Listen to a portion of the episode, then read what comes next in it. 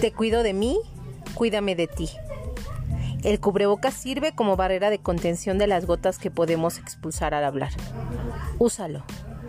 Caras vemos, asintomáticos no sabemos. El día de hoy vamos a hablar del uso incorrecto del cubrebocas. Por favor, no uses cubrebocas dañados o sucios. No lo uses si está húmedo. No retires el cubrebocas cerca de alguien más.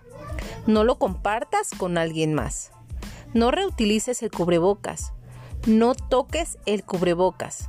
No dejes descubierta la nariz. No dejes descubierta la boca. No lo uses muy suelto. No lo pongas en la frente. No lo pongas en el cuello. No lo uses en la cabeza. En este regreso a clases, pon mucha atención en el uso correcto del cubrebocas. Si te cuidas tú, nos cuidas a todos.